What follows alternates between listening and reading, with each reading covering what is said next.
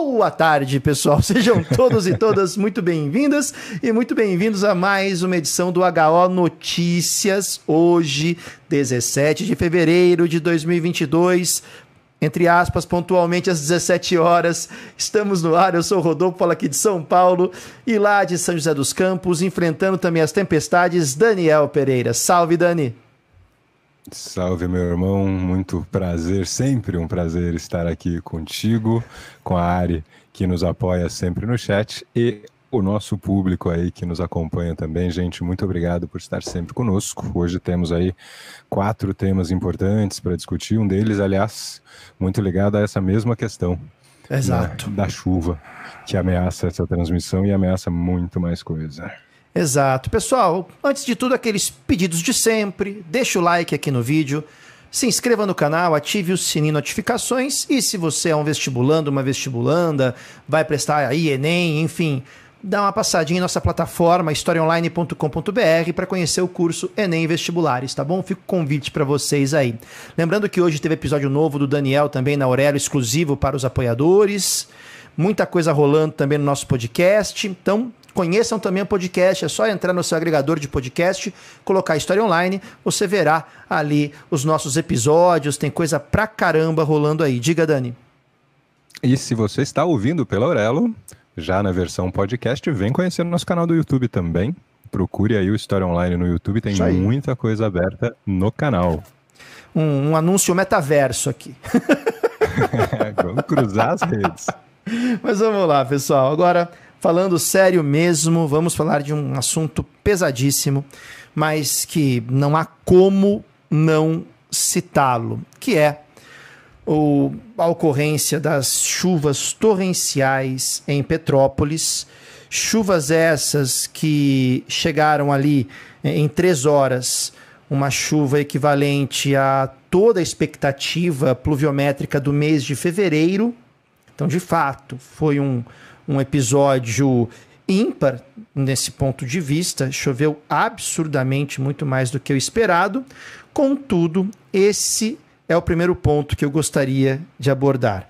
Choveu mais do que o esperado. Bom, se esse esperado é pautado em estatísticas obtidas por séries históricas, portanto, por fevereiros de anos anteriores, há que se ter muito cuidado com essas expectativas, afinal de contas, vivemos um novo cenário climatológico no qual os eventos extremos tenderão a se manifestar com muito mais frequência e com muito mais intensidade.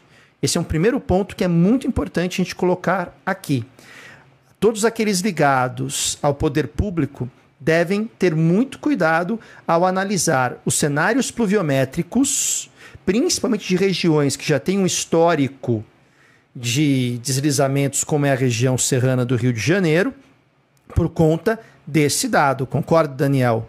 Confiar em estatísticas de séries históricas a partir do novo cenário que vivemos, que é um cenário de alteração climática inegável, quem nega, nega por interesses escusos, por interesses que não são de fato ligados ao cenário científico, mas sim provavelmente por interesses individuais e financeiros.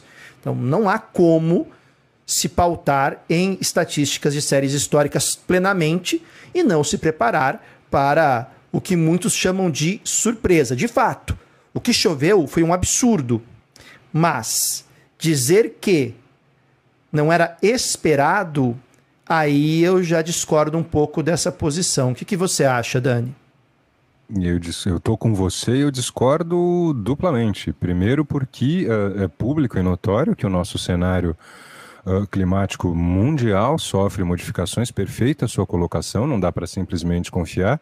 E ainda que, ainda que não sofresse, exatos 11 anos atrás, Nova Friburgo veio abaixo, foi um desastre, com coisa de 800 mortes ou algo assim.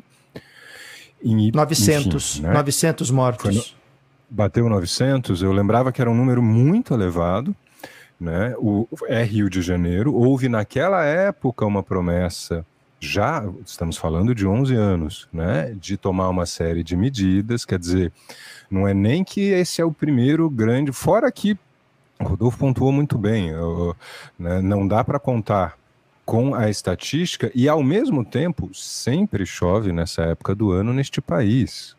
Então tem, tem uma série de questões aí que não podem ser colocadas simplesmente no colo do acaso, né, Rod? Senão parece que, é. poxa, a Vamos gente lá, não tinha é. como saber. Uh, tinha como esperar. Né? Então. Eu acho que esse é um ponto que o Rodolfo levantou que é muito importante. Vamos lá, vamos aos dados. Uh, foi feito um levantamento encomendado pela Prefeitura de Petrópolis em maio de 2017 sobre áreas de risco de deslizamento nos limites do município de Petrópolis. Muito bem. Foi uma, um levantamento muito bem feito, um estudo muito minucioso dos riscos de deslizamento na cidade. O, esse estudo custou aos cofres públicos 400 mil reais em 2017, financiado também com recurso federal. A empresa que realizou esse levantamento é, é chamada Teopratic Obras e Serviços de Engenharia e Arquitetura.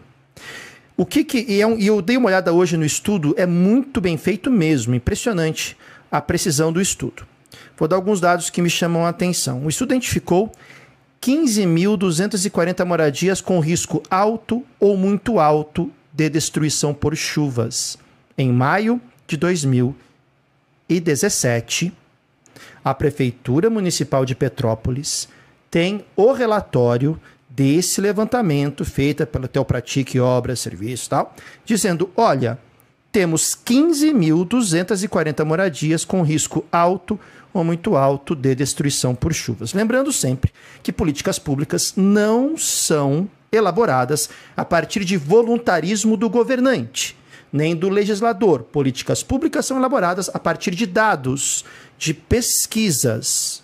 Governo sério faz levantamento, faz pesquisa, usa esses dados para confeccionar políticas públicas. Até aí, irretocável a posição da Prefeitura de Petrópolis. Contudo, trago aqui para vocês um depoimento do engenheiro Luiz Carlos Dias de Oliveira, da Telpratic, a uma reportagem para o UOL. Até é possível fazer obras de contenção ali naquela região, disse o engenheiro. Mas teria que ser algo monumental para evitar o que aconteceu. A cidade precisa de mudanças estruturais de habitação e controle urbano. Aqui eu quero fazer um ponto, Daniel, muito importante, um contraponto, na verdade, ao senso comum. É óbvio que o poder público tem absoluta responsabilidade em relação a tudo isso. Por quê? Porque existe uma legislação, a Lei 12.608-2012, e no seu artigo 8, que diz que é de responsabilidade do município, da Defesa Civil Municipal, evacuar as áreas de alto risco, principalmente quando há perigo. É importante citar também que dois dias antes do deslizamento, a Defesa Civil já havia alertado que havia risco altíssimo de deslizamento naquelas regiões. Até aí é poder público. Agora tem um outro ponto. Não podemos também deixar de lado a participação do setor privado. O setor privado que faz loteamentos, setor privado que tem interesses quase que única e exclusivamente em lucratividade e que é mais do que comum, lutam com unhas e dentes para abolir toda e qualquer legislação ambiental que venha a, de alguma maneira, interferir em seus lucros. É óbvio que as cidades como Petrópolis, não somente ela, passam por processos de especulação imobiliária e que levam grande parte da população a só encontrar condições de moradias em áreas de risco. Áreas estas que também acabam sendo afetadas por desmatamento, muitas vezes, não sempre, mas também por loteamentos. Então, temos que tomar muito cuidado, né, Daniel? Porque o poder público é absolutamente responsável, mas não é o único ator nesse cenário. O setor imobiliário é muito responsável também, em grande parte, até porque o setor imobiliário financia campanhas políticas, então o próprio plano diretor de uma cidade acaba sendo desenvolvido muito mais aos interesses, convergente aos interesses do setor imobiliário do que da população. Então a gente tem que tomar cuidado, porque daqui a pouco vai cair naquele discurso: ah, mas por que o camarada foi morar lá também? Não teve visão de futuro? É. Isso é uma forma de tirar toda a responsabilidade também do capital privado em tudo isso. Então, tem culpa o poder público, tem culpa também o setor privado. Senão fica muito fácil culpar só o setor privado. Só mais um dado, Daniel, que eu quero colocar aqui também. É, o mesmo engenheiro colocou o seguinte, seguinte comentário. Outro fator contribuinte para uma certa leniência dos administradores públicos no trato do assunto é o caráter cíclico de ocorrência de catástrofes de maior severidade. Uma em 66, uma em 88, 2004 e 2011. Ou seja. Acontece, né? Isso. Não, mas olha só. Após, olha o que ele colocou que interessante. O engenheiro, hein? ou seja, após a ocorrência de uma catástrofe, vem a comoção, os recursos afluem para as obras de reconstrução, equipes são montadas, investimentos em proteção e defesa civil são realizados. Entretanto, poucos anos depois, os esforços declinam até a estagnação. E declinam mesmo. Segundo o portal uhum. Transparência, o atual governador do Rio de Janeiro, Cláudio Castro, investiu apenas 47% do valor previsto no orçamento no programa de prevenção e resposta a desastres no ano passado. E aí é importante, eu acho, desculpa. Só, só, desculpa, não, só, só dar mais um dado, só quero terminar os dados, por favor. Só mais esse dado. Uhum. Tinha um empenho, uma dotação inicial de verba de 407 milhões de reais para obras. Só foram reservados 192. O que isso significa em termos práticos? Significa que o programa Prevenção e Respostas aos Riscos de Recuperação e Áreas Atingidas por Catástrofes ficou em 42º lugar no ranking de execução de obras, comparado a 72 previstos no Estado. Sabe o que isso indica? Que parte da verba para as obras emergenciais, para conter situações como essas, foi destinado para outras áreas. Bom, para finalizar e passar a palavra para o Dani. Desde 1 de outubro de 2021, 206 pessoas morreram no país em decorrência das chuvas. Então, fechando esse cenário, tem muita coisa aí que sim, é culpa do poder público, não só dele, mas sim, a responsabilidade é inegável.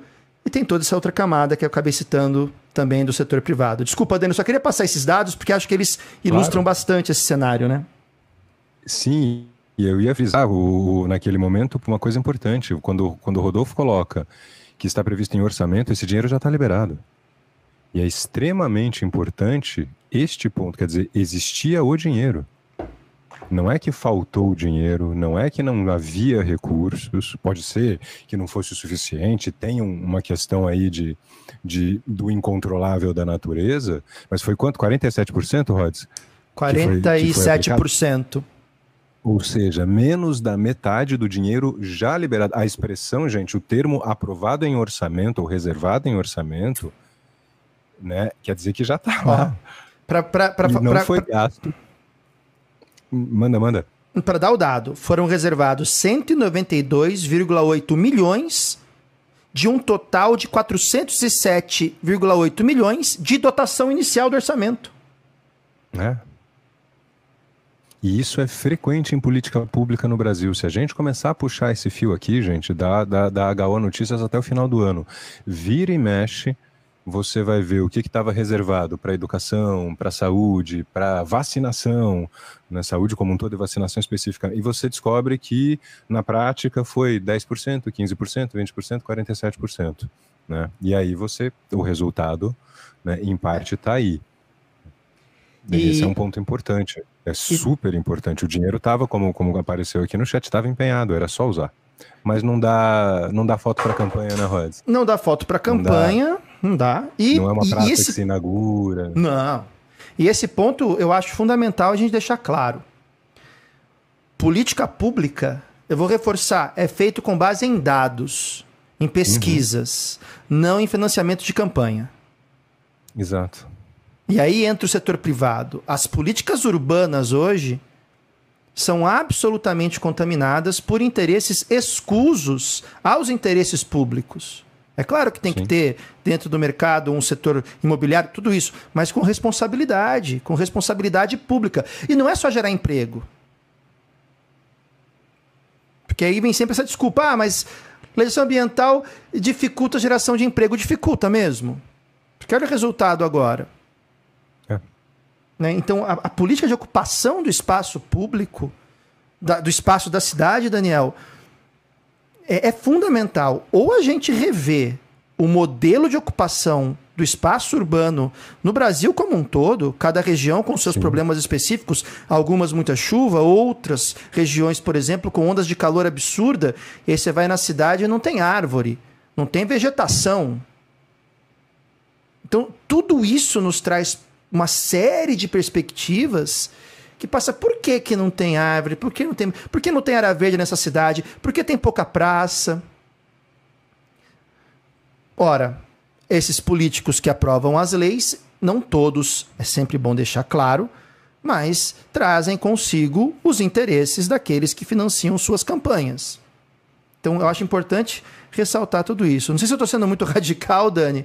Pode, não, pode ficar à vontade para discordar, mas. Eu, eu concordo é. contigo e, e, e, ainda somo. Quer dizer, tem esse absurdo que é a falta de, né, de pensar no, no, nos interesses coletivos dentro desse cenário que você tão bem delineou. O segundo absurdo, o primeiro, enfim, não é um ranking, que é esse dinheiro existir, ter sido ou desviado para outras obras, ou simplesmente não ter sido colocado. E também, mais uma vez, gente, falta de planejamento, inclusive no sentido de mitigar, porque se destruição de propriedade já é extremamente complicado, e é, porque muitas vezes é o pouco que essas pessoas têm, propriedade ainda se reconstrói, vida não. Exato. E é incrível que, por exemplo, e olha aqui de novo, teve o desastre de Friburgo em 2011, que foi um desastre, por enquanto maior em escala, e tomara que Petrópolis não bata esse recorde, ninguém aqui está querendo bater recorde nenhum, mas houve um desastre muito semelhante 11 anos atrás, não é nenhuma novidade, chove neste país, sempre nessa época do ano, e não tem, por exemplo, porque daí o pessoal fala, ah, mas vocês estão propondo o quê? Planejamento, gente. É. Eu tive a oportunidade de, de, de, duas vezes ver duas coisas interessantes que eu acho, e uma delas, aliás, é no Rio de Janeiro. Angra dos Reis tem um plano de evacuação por causa de um desastre nuclear.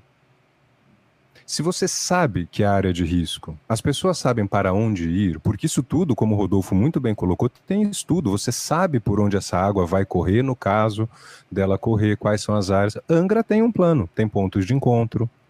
As crianças, pelo menos antigamente era assim, há muito tempo atrás eu tive em Angra, eu peguei um dia em que isso estava acontecendo. As escolas treinam, né, as crianças treinam mesmo, a palavra é essa, para isso. Olha, se tocar tal sirene, tem que fazer tal coisa, vai-se para tal lugar. E eu tive dessas coisas que acontecem quando a gente está viajando, né, de, de greves, manifestações até outras coisas. Em 2019 eu tive no Chile, em Valparaíso. Valparaíso é litoral e já foi atingida por tsunamis. Tem placas nas ruas, rota de fuga de tsunami ponto de encontro. E tem exercício. Eu peguei um exercício desse. Você recebe um SMS pelo telefone avisando: amanhã vai ter exercício. Sigam a população do local, é treinada e quem treina? O poder público, o que seria o equivalente à, à defesa civil, e essa população é treinada para mitigar as mortes no É óbvio que não dá para prever a exata intensidade da chuva, mas dentro do que se sabe com base tanto nas mudanças climáticas quanto no que já aconteceu, tem medidas simples que poderiam reduzir o número de mortes muito num caso desse. Sirene, treinamento, é, sinalização as, as sirenes foram ativadas, mas o, a violência do evento. E esse ponto também uhum. do plano, só para botar uma última contribuição minha aqui nesse debate. A questão do plano. Não adianta ter um plano feito em 1990. A Exato, cidade cresce. É, a questão climatológica muda. Os planos têm que ser revistos ah, dentro de um certo período, uma periodicidade, senão não Sim. funciona. Ah, tocaram todas as sirenes. E vai fazer o que quando tocou as sirenes? Né, Daniel? Não é tão simples assim, né? E aí o meu medo é que daqui a pouco já está começando, já vi na internet alguns comentários assim: "Ah, mas esse povo vai morar em cada lugar também?" É.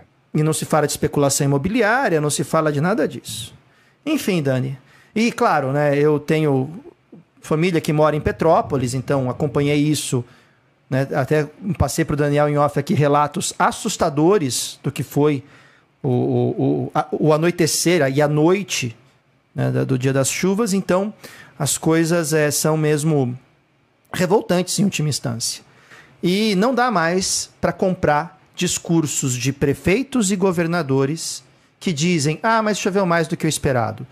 Por favor, é. eleitor, eleitora, quando você ouvir isso de um governador ou de um prefeito, saiba, esse discurso é, é a assinatura do atestado de incompetência, descaso e desonestidade deste político. Porque isso não é, uhum. isso não é argumento. Ainda mais políticos que se dizem que são gestores, somos sou gestor, eu sou gestor. Gestor, gestor faz gestão, gestão se, é planejamento. Se você foi surpreendido por chuva forte em janeiro, me né? desculpa. Me desculpa. Isso é a prova da sua incompetência, desonestidade e descaso com a coisa pública. Falei demais, Dani. Vamos para o próximo assunto. Não, mas eu acho que é isso. A gente não pode ficar né, perdendo gente para esse tipo de situação. Isso é absolutamente evitável, mitigável, no mínimo. Né? Mitigável, exato. Exato, né? você usou a palavra aqui correta. Tá dizendo, gente, é, a gente não tem como parar a chuva, a mudança climática ela é global, ela não é culpa do morador de Petrópolis. Agora vamos lá, né? Rodolfo colocou. Concordo é, de deixar indignado mesmo. Você vai ser pego de surpresa por chuva no começo do ano no Brasil, gente, sério mesmo.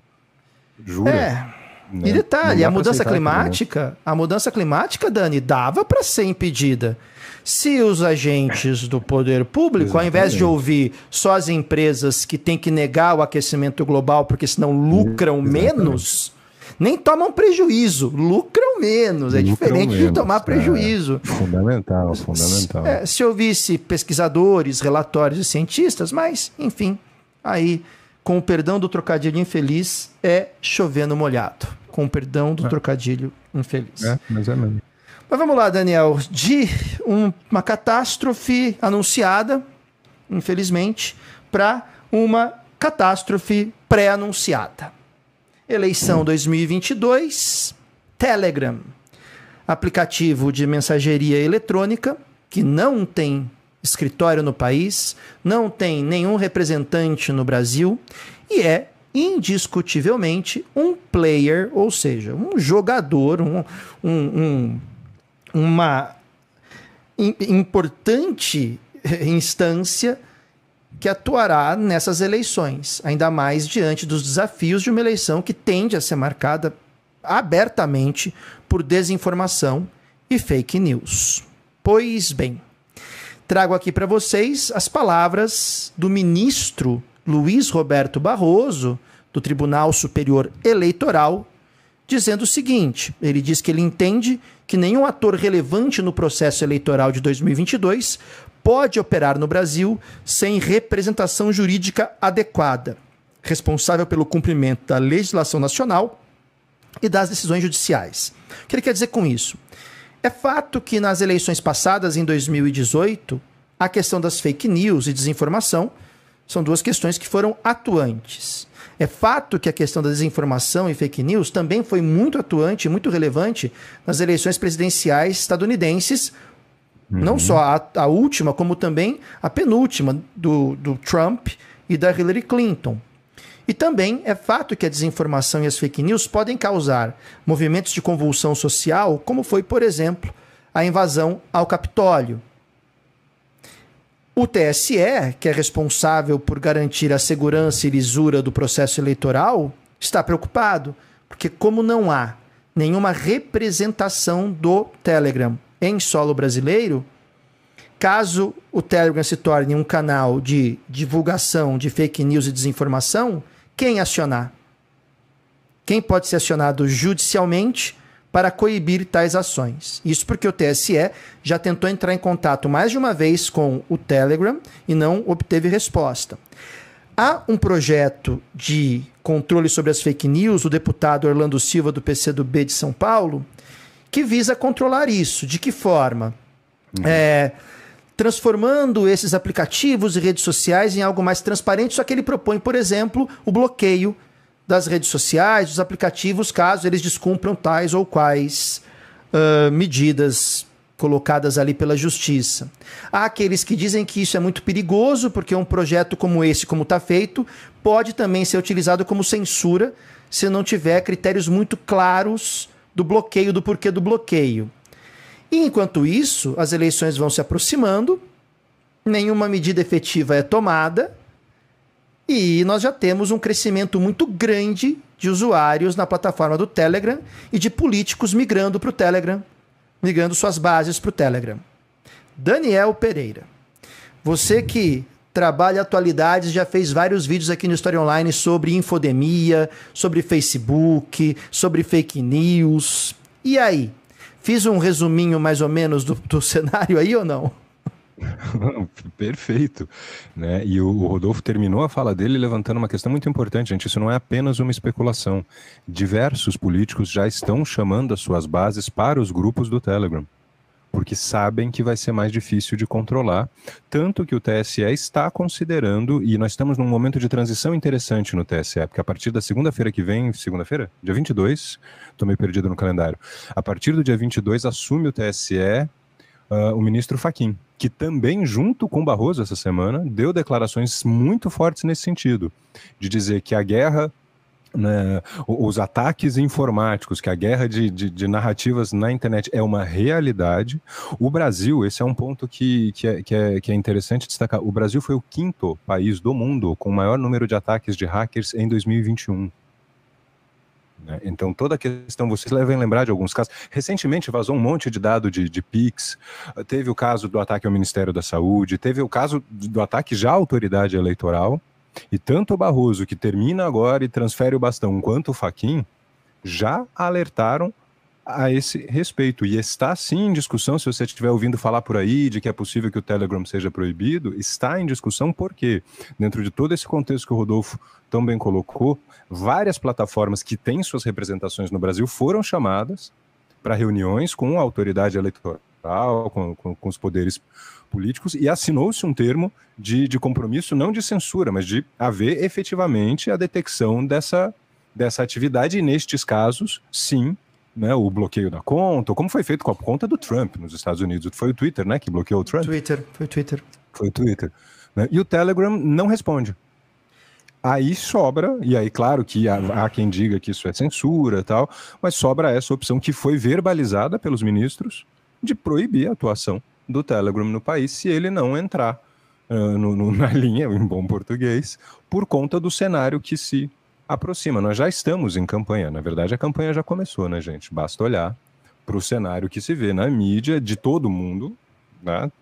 seja o candidato à reeleição, seja os que querem né, o posto. E esse é um tema super, super importante. Está se discutindo isso, sim. O Faquin, junto com o Barroso, as palavras que o, que o Rodolfo mencionou agora há pouco do Barroso, o Faquin fez um discurso também essa semana, o ministro Edson Faquin, a respeito disso, e ele foi muito claro. Ele citou inclusive a Rússia como um exemplo de um país, na, não que haja nenhuma ligação nesse momento e coisas com a Rússia, mas ele cita especificamente a Rússia como um exemplo de como isso pode acontecer. E ele não fala da Rússia à toa. A Rússia foi o ponto de partida de ataques ou de distribuição de fake news, tanto nas eleições dos Estados Unidos que o Rodolfo mencionou, quanto no Brexit também. É. Diga, Royce. Não, e lembrando é. que uma questão que hoje se coloca muito é, como demanda da sociedade civil para com as empresas donas de plataformas como o Facebook, blá, blá, blá, é transparência quanto aos critérios de moderação. Sim. Então há que se ter moderadores que ficam atentos aos conteúdos veiculados. Essa moderação, ela geralmente é híbrida, né? Ela é feita por humanos e também por algoritmos, por, por então redes neurais, enfim, tudo isso, essas tecnologias todas. Então, o Facebook se comprometeu, o Google também, é, enfim. Falo Facebook porque agora é Meta, né? A Meta se comprometeu, é que é a dona do Facebook, do WhatsApp, do Instagram, Twitter, mas o Telegram não. O Telegram não, não, não. E assim, lembrando que tem outros outras uhum. redes como o Reddit. Reddit, ninguém Sim. sabe. É muito obscuro como é feita essa moderação e tal. Então tudo bem, bloqueia o, o Telegram, vai pro Reddit. E aí, como é que fica? Eu não tô falando mal do Reddit. Só mostrando que a questão da transparência quanto à moderação, como ela é feita. Ah, mas moderação é censura. Bom, aí a gente já debateu isso sobre, na, na, na, nossa live sobre liberdade de expressão, né, Daniel? Então, esse Sim. é um outro ponto, né, Dani? Sem transparência sobre como é feita essa moderação, fica complicado, né? Sim, e a ONU publicou, fui até procurar aqui, porque eu anotei isso esses dias, preparando um material aqui para gente. O Brasil está em 72 posição em segurança, no ranking da ONU de segurança cibernética, gente. 72 segunda. Quer dizer, está longe de ser seguro. Agora, você imagina, isso é um ranking geral, tá? Não é de segurança quanto à política nas, nas plataformas digitais, é geral.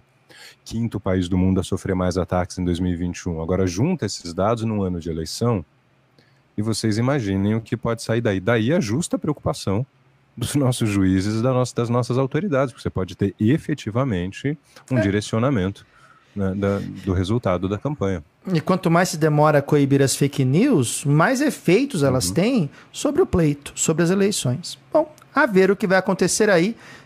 Teremos novidades nas próximas semanas também. Mas já que estamos falando de Telegram, vamos falar de Facebook, né? Facebook ou a empresa Meta, dona Meta. do Facebook, do WhatsApp, dona do Instagram e do Metaverso, né?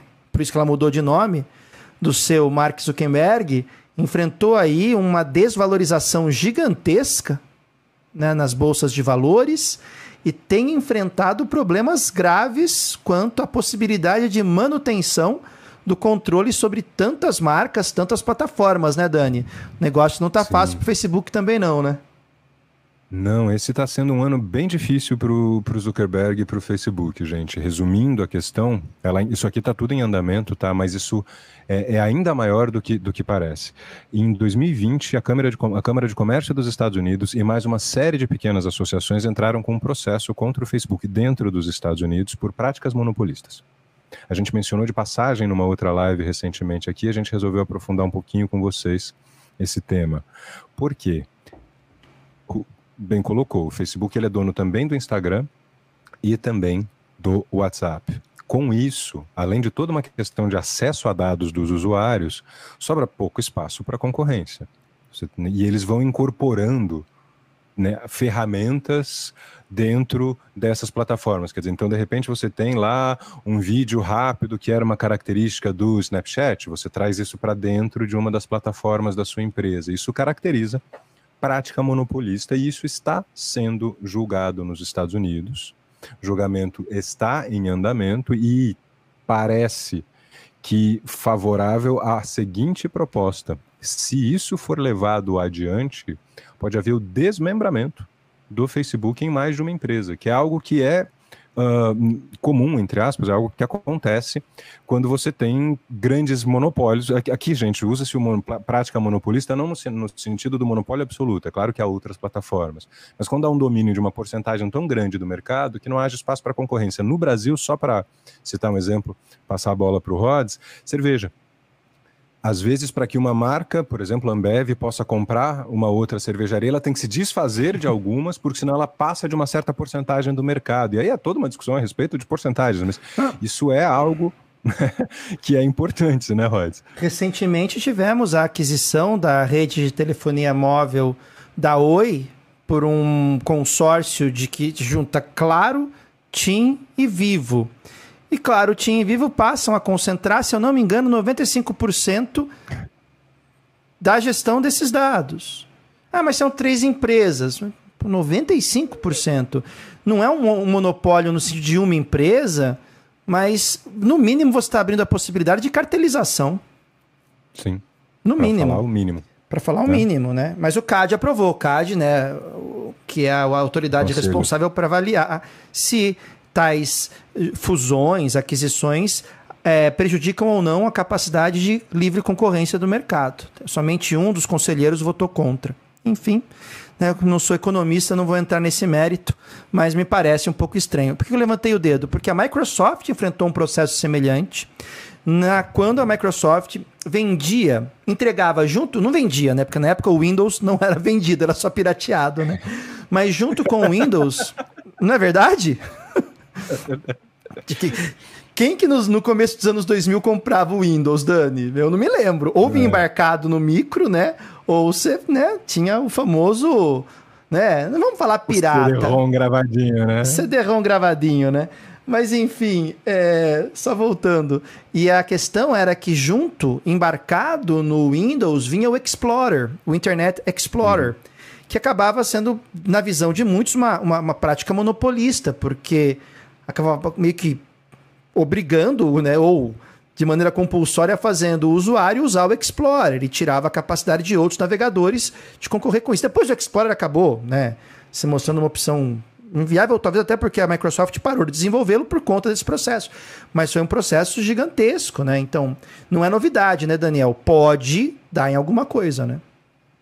Pode, pode ser. Eu lembrei aqui do Netscape Navigator daquela época. Nossa, também. Netscape. É, Netscape, lembrei Opera, até do lembra do Opera? É, o Opera, é. Essa é uma questão muito importante, o Rodolfo trouxe muito bem a questão da Microsoft, e aqui tem dois outros desdobramentos interessantes. Na verdade, um desdobramento e uma questão que vem junto com essa questão da prática monopolista.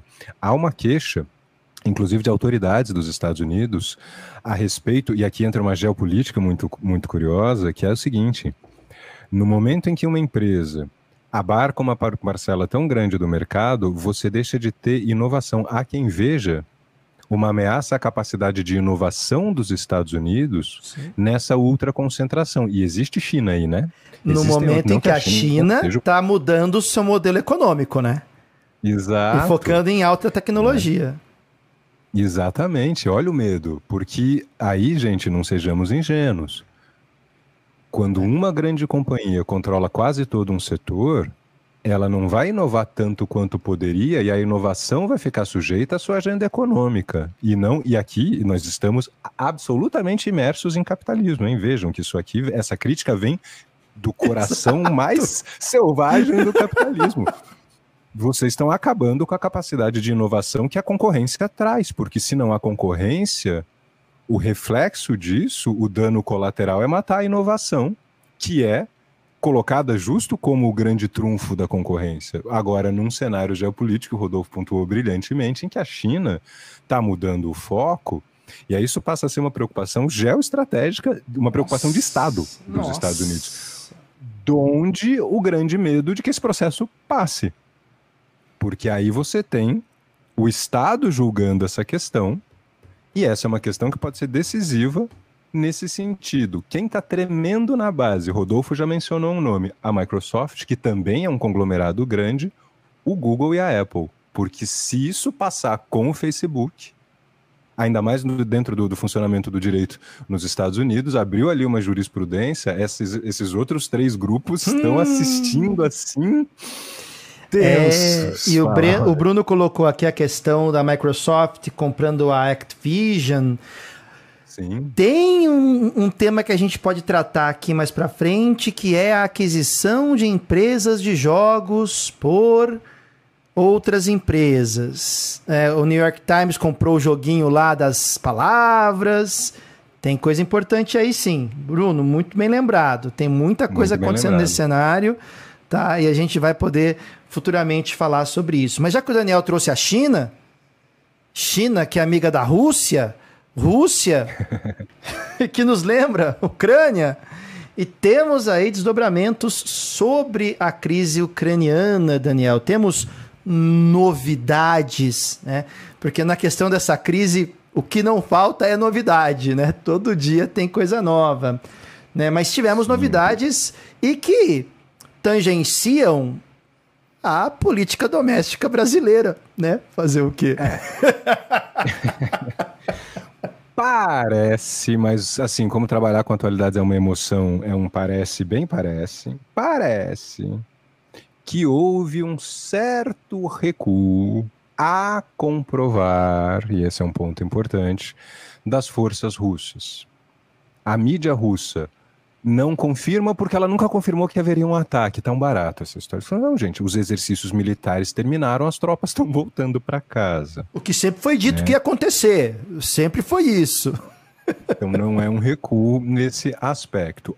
E ao mesmo tempo, pertíssimo da fronteira da Ucrânia, hoje, agora há pouco, faltava 15 minutos para a gente entrar no ar, eu vi essas fotos, né? Uma série daquelas pontes uh, improvisadas, as chamadas, são pontes flutuantes sobre rios, a engenharia militar tem dessas pontes, pontes de pontões em português, que até o, som fica meio redundante, foram fotografadas, né? e elas não tinham sido detectadas antes. E aí fica esse jogo de gato e rato. Ontem, o secretário-geral da OTAN deu uma entrevista e assim, tá.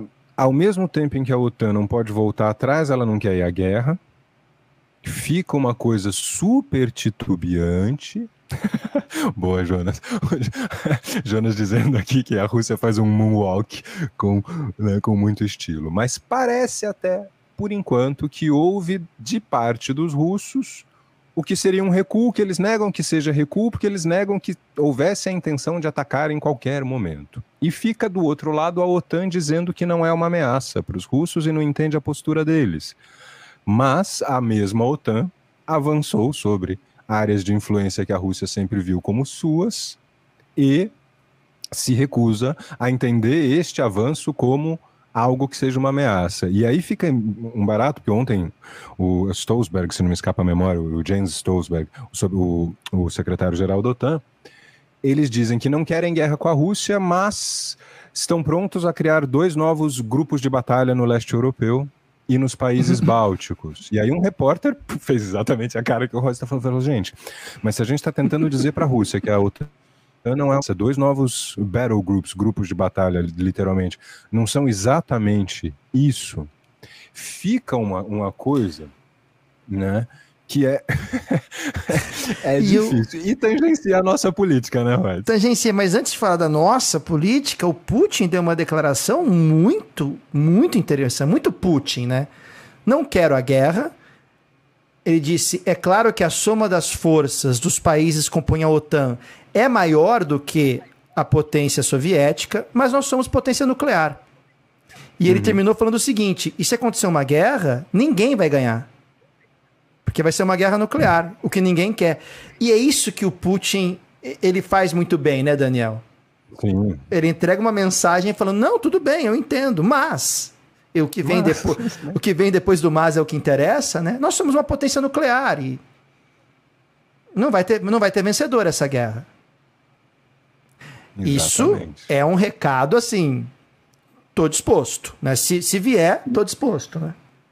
E, e, é, e, é, um recado muito interessante porque pega o Biden numa situação bastante delicada, a inflação nos Estados Unidos está subindo, a aprovação dele despenca, e o que é o mais curioso dessa história inteira é que como a Ucrânia não é da OTAN, ao pé da letra a OTAN não tem por que defender a Ucrânia. Exatamente. Então fica um negócio. Eu estava assistindo ontem essa entrevista, eu fiquei assistindo a entrevista inteira do, do secretário-geral da OTAN. Fica uma coisa que beira o surreal, porque é todo um discurso sobre as necessidades de segurança da Europa, porém a Ucrânia não é membro e por, nós não temos nenhuma obrigação sobre a, a Ucrânia. E, aí... e, e é louco, porque, porque tudo isso acaba sendo trazido, na opinião pública, por um jogo polar, de polarização.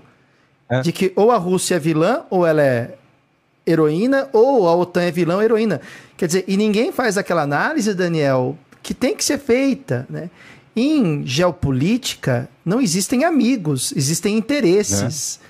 Não há bonzinho e malvado, né? existem interesses, que também está contaminando, tá contaminando muito esse debate, essa questão da polarização. E o. Bom, teve especialista dando a data como ontem, né? Saiu na mídia, até que com um certo destaque. Há informações de que a Rússia pode atacar na quarta-feira. Passou. Né? E aí, de novo, o Putin joga muito bem esse jogo, ele faz aquela cara de. Hum? Não fui eu que disse, porque no fundo depende né, dele decidir se ataca ou não, e a OTAN decidir até que ponto ela está disposta a entrar. O que acontece é que houve, de fato, a retirada de algumas tropas que estavam nos exercícios. O quanto foi retirado e para quão longe ainda não se confirmou, tem que tomar mais cuidado também. Está todo mundo dizendo que houve a retirada e ainda não há comprovação hum, oficial é. de recuo nenhum nesse sentido. Assim como não há comprovação de que haja de fato um plano definitivo de ataque. Então fica todo mundo botando lenha na fogueira, quando na verdade não se tem certeza, e ainda se traz a coisa, se tenta, dentro do universo fantástico das notícias digitais, entendam fantástico aqui em toda a acepção da palavra, né, beira a fantasia, de associar a visita de certo chefe de Estado ao, ao eu, recuo. Eu fico impressionado com o poder do leite condensado. O mundo está é? em guerra porque tem pouco leite condensado. Se fosse distribuído leite condensado no Oriente Médio, a questão palestina se resolvia. Não, estou começando a acreditar nisso. É claro que eu fui irônico aqui, mas estou começando a acreditar nisso, porque não é possível, né? E é não me isso. venha falar que fulano ou beltrano soltou no Twitter o, ah, o presidente do Brasil consegue a paz. Ah, foi brincadeira. Não. Não venha falar que foi brincadeira, não. Isso é muito estranho. Isso é muito estranho, né? E aí voltamos é, para a questão do Telegram, de, né? Vindo de quem veio, né? É. Vindo de quem veio. E voltamos para a questão da, das fake news, da desinformação, né? Eu não tenho dúvidas de que tem gente no Brasil acreditando inquestionavelmente que foi a visita do presidente brasileiro à Rússia que colocou panos quentes, sendo que o assunto sequer foi pauta de discussão da comitiva brasileira com o Kremlin. Não discutiram Sim, a questão é. da Ucrânia. Foi discutido fertilizante, parcerias econômicas, questões agrícolas. Zero questão Ucrânia. Não foi tema. Não, e, a, e, a, suposta retirada aconteceu antes da comitiva presidencial chegar. Tem essa ainda. tem uma questão de cronologia. É, Mas aí é, ele pode ter conversado é durante futuro, o voo. É Mas futuro, durante o voo. Não, durante o voo é. já rolou ali. Aí chegou lá com uma, uma bandejona reunião. de brigadeiro, leite condensado acabou, né? e acabou o problema. Ah, gente, aí não dá, né? Aí. é, é, é, isso. É surreal. É surreal, é surreal. Vivemos. É surreal. Faz, faz o realismo fantástico parecer. Né, Dani? É, não, o sensacionalista está enfrentando concorrência, eles mesmos estão reclamando, né, que, que a realidade está tá difícil para quem conhece o sensacionalista, o, o, o, jornal, eles andam reclamando bastante que está difícil de concorrer, né, tá, tá complicado. Tá, tá, tá difícil. Mas, bom, gente, essas eram as notícias selecionadas hoje por nós aqui, agora nesse formato do HO Notícias, de um apanhadão, geralmente de quatro notícias para criar um um cenário geral, sempre com pitadas um pouquinho de ironia, porque ninguém né, resiste, como dizia o, o famoso Chico, né? Senão a gente não aguenta, né? É, é a música, o meu caro amigo, né? Que ele fala, né? Senão a gente, não aguenta, a gente não aguenta, né? Então precisamos fazer isso também com um pouquinho de ironia quando cabe, e claro, nem sempre cabe, mas é isso. Lembrando que para quem é do Clube do HO, nível HO+, hoje às 19 horas temos o primeiro HO Debates. Eu e o Dani falaremos sobre a relação da democracia com a liberdade e também o autoritarismo. Uma análise histórico-sociológica ou sócio-histórica. Eu e o Dani inaugurando o HO Debates, conteúdo exclusivo para você, membro do Clube do HO, nível HO+, às 19 horas em ponto. Eu já me despeço de vocês aqui, agradecendo demais a participação de vocês, o carinho de vocês, sempre a, a gentileza e a generosidade nos seus comentários aqui, convidando todo mundo aí que é do HO para o HO Debates e também convidando, obviamente, para desfrutar do conteúdo dos mais de 900 vídeos que temos aqui no canal, tá bom? Dani, sempre uma honra, um prazer inenarrável dividir aqui com você este cenário virtual que nos une digitalmente e agradecendo também, obviamente, a Ariela que está lá no chat e é a coluna dorsal, a espinha, o backbone do HO que mantém isso aqui de pé, tá bom? Um beijo, meu querido. Valeu. Beijo, pessoal. Um beijo para você também, meu rei, para você, Ari, para todos vocês. E reforçando o convite, recém-feito tanto pela Ari no chat quanto pelo Rodolfo, daqui a pouquinho, daqui a uma hora e dez, às 19 horas, estamos de volta no ar no HO Debates para quem for aí do nível HO+. Aí a gente volta para a segunda live do dia. Nos vemos aqui em qualquer uma das nossas muitas produções e transmissões. Tem uma série indo para o ar essa semana, foi para o ar essa semana, sobre os 100 anos da ah. Semana de Arte Moderna. E Rodolfo tem algo para lembrar, então. Tem novidade um vindo aí que vai demorar um pouquinho para sair, porque está em produção. Mas Sim. tem uma novidade muito legal. E não vamos, não vamos dar spoiler, né? Não. Não, deixa só falar que tem Estamos produzindo nível documentário mesmo, porque é uma coisa. Olha. Bom, é isso. Pode encerrar, Dani. É isso, deixa, deixa no ar. Vamos, vamos meia fofoca, mata o fofoqueiro, mas é isso. gente, muito obrigado por estar conosco. Quem for do HO mais, daqui a pouquinho a gente está com vocês de novo. Meu querido, passar um café, fazer um lanchinho, daqui a pouco a gente se vê novamente. Até já. Tchau para vocês, gente. Boa noite.